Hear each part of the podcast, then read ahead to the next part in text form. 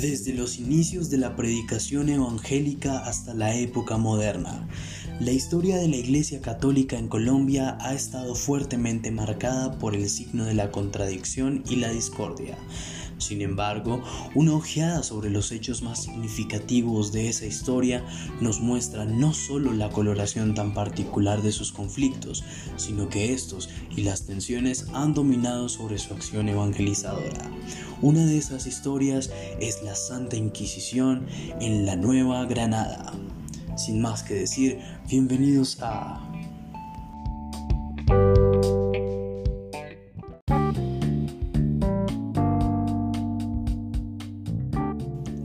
La Iglesia entre llamas.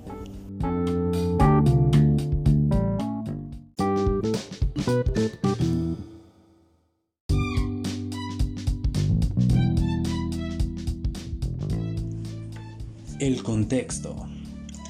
La vida social durante la colonia estaba regida por la corona española, pero particularmente por la Iglesia Católica.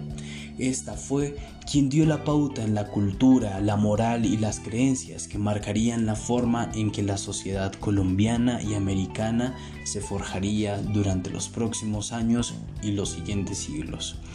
La iglesia fue un factor preponderante para comprender la colonia y su propia cultura, pues su quehacer influyó en todos los campos de la vida individual y social debido a su dominio sobre la sociedad civil a través de la educación y de la evangelización de indígenas a través de las misiones. En medio del afán que significa cristianizar y evangelizar a nuestros indígenas durante el siglo XVI, llegaron importantes órdenes religiosas que recorrieron el territorio nacional y continental, fundando de esta manera iglesias y diferentes misiones. Esta evangelización fue hecha en un comienzo por las órdenes de los franciscanos, los agustinos y los dominicos. Luego del concilio de Trento llegan a América los jesuitas, la orden religiosa que abogó de manera más enérgica por las condiciones de vida y dignificación de nuestros aborígenes ante la corona española, denunciando los abusos que encomenderos sostenían sobre ellos. Los jesuitas deseaban desarrollar las comunidades indígenas y a diferencia de otros, estos no utilizaron la fuerza para dominarlos. Algunos historiadores plantean que la labor de los jesuitas se convirtió en el primer intento americano para capacitar a los aborígenes para que pudieran competir en igualdad de condiciones con los europeos, pues la relación que construyeron con los indígenas consentía un perfecto sincretismo cultural entre los pueblos originarios y la religión católica, ya que dejaban que los indígenas siguieran sus formas ancestrales de organización social y ellos a su vez les enseñaban oficios y el arte europeo. Esta fue una de las causas por las cuales se llevó en 1767 su expulsión del continente americano. Es importante resaltar, y como lo había mencionado anteriormente, el trato que mantenían con las comunidades era el que se establecía por parte de su orden religiosa. Sin embargo, gran parte de lo que conocemos de nuestras comunidades ancestrales es lo que escribieron los misioneros que estuvieron en ese momento con ellos. Por esta y tantas razones más es que la Iglesia Católica es la forjadora de una sociedad fuertemente cristiana, que no simplemente quedó dentro del contexto colonial, sino trascendió a la República e incluso hasta nuestros días, aunque un poco más debilitada. Su poder era tal que podía influir en el ámbito político, público y privado. El nacimiento, los matrimonios, la familia, la comunión, la extrema unción, la confirmación, los días de fiesta, todo, absolutamente todo estaba definido por las creencias y costumbres de la Iglesia Católica Romana y todo lo que en ella lograba difundir. Cada pueblo o ciudad necesariamente tenía una iglesia o una capilla para llevar el rito, la cual al sonar de sus campanas marcaba las horas del día, definiendo los tiempos del quehacer diario, en un momento donde el reloj no era masivo. Por lo tanto, hasta la hora y el tiempo de la vida de las personas durante la colonia estaba marcado por los campanazos de las iglesias católicas y sus misas, recordándoles a los fieles sus obligaciones espirituales y sociales.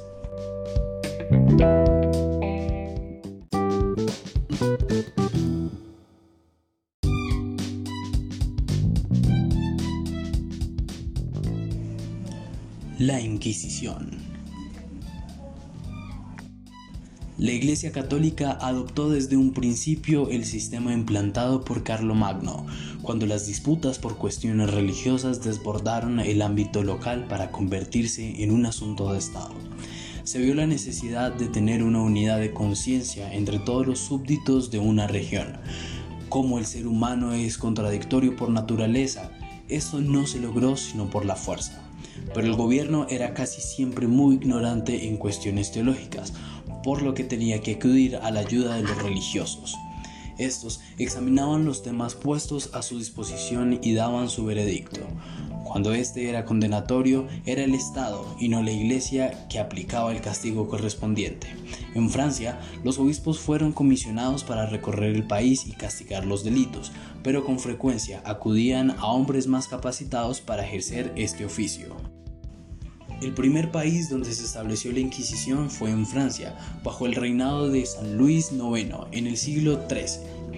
Mientras tanto, en España, una de las consecuencias de la unión de Isabel de Castilla y Fernando de Aragón en el siglo XV fue la organización del Tribunal de la Inquisición en la España moderna, con el fin de preservar la unidad recientemente adquirida pues hay que acordar que los judíos y los musulmanes representaban el más grande obstáculo para conservar esta unión y se tuvo que actuar fuertemente contra ellos.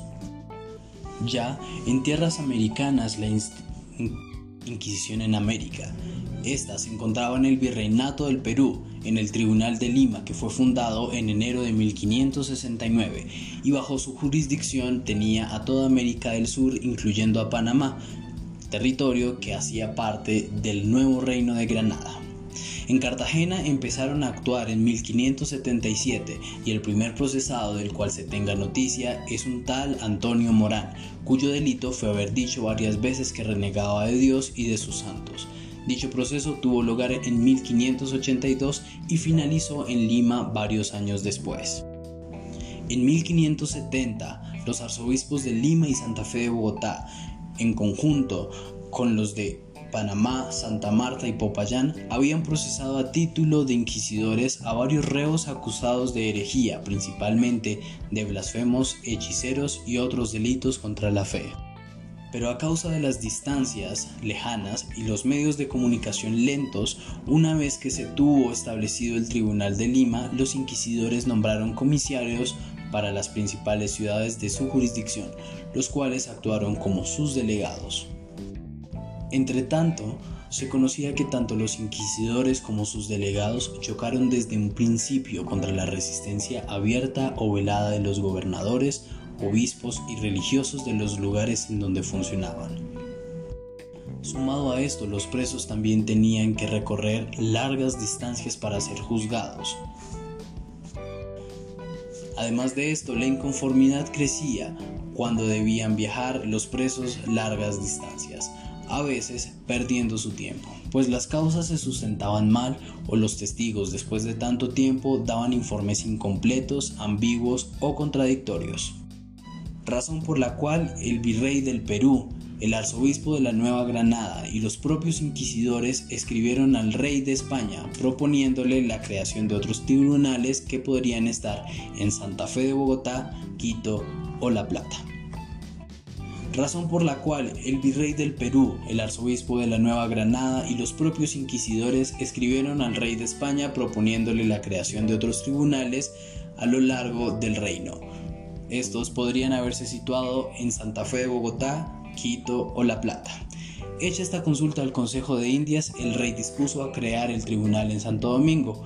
Sin embargo, después de una nueva pesquisa, resolvió fundarlo en Cartagena de Indias, que como puerto de mar y entrada obligada de los extranjeros facilitaría la solución de los múltiples inconvenientes que ya habían tenido en España con los judíos conversos.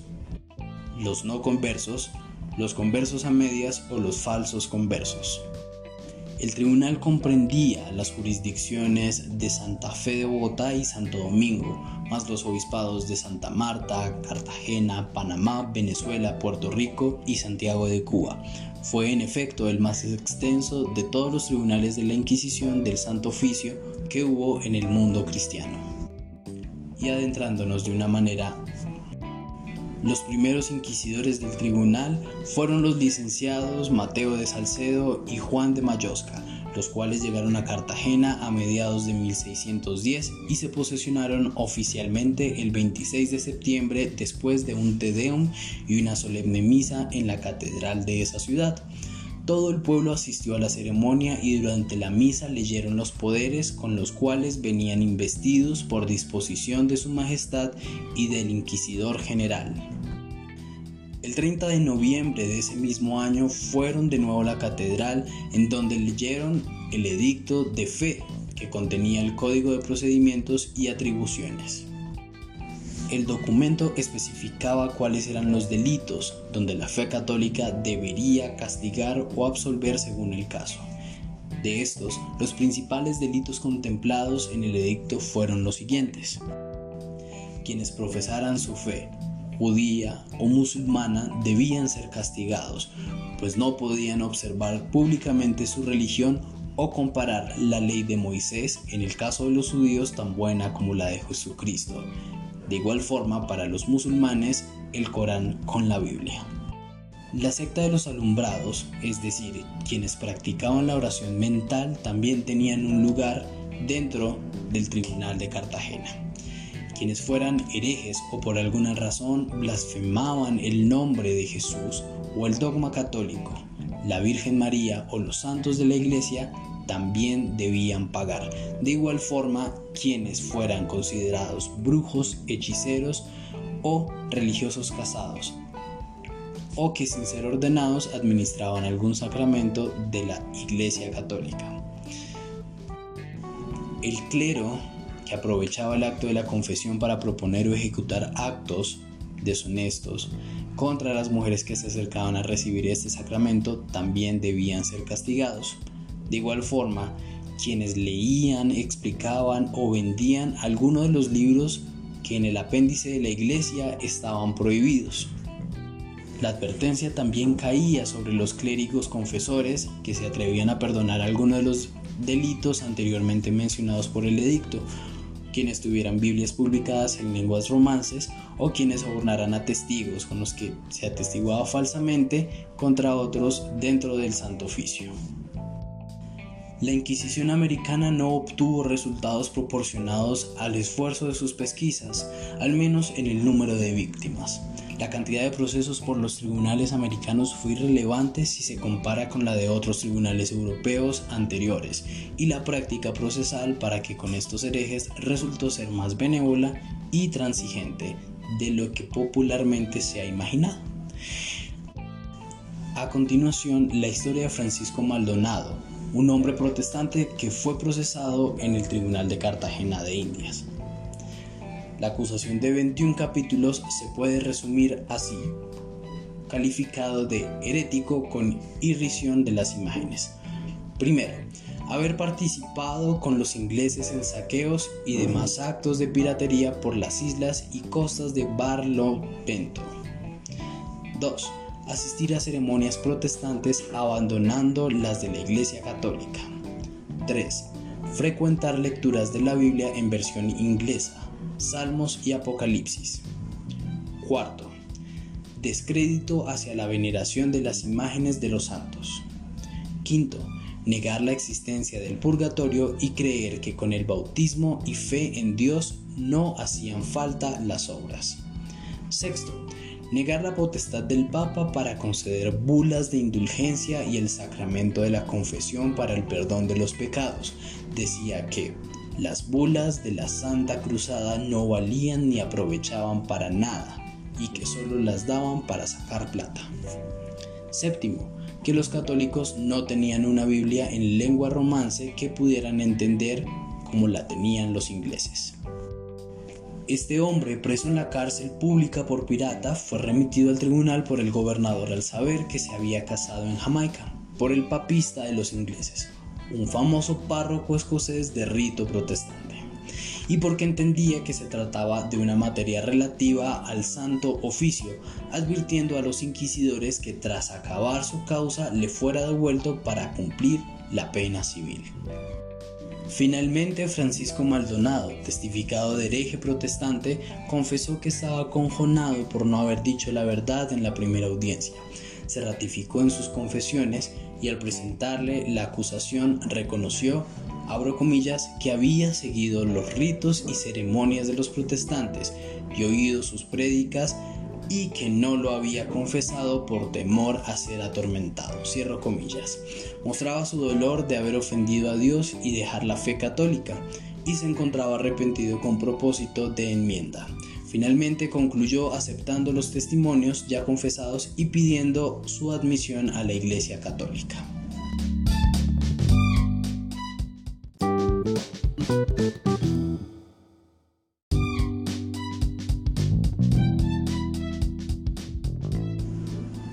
Las conclusiones. Claramente hay posiciones encontradas entre los autores.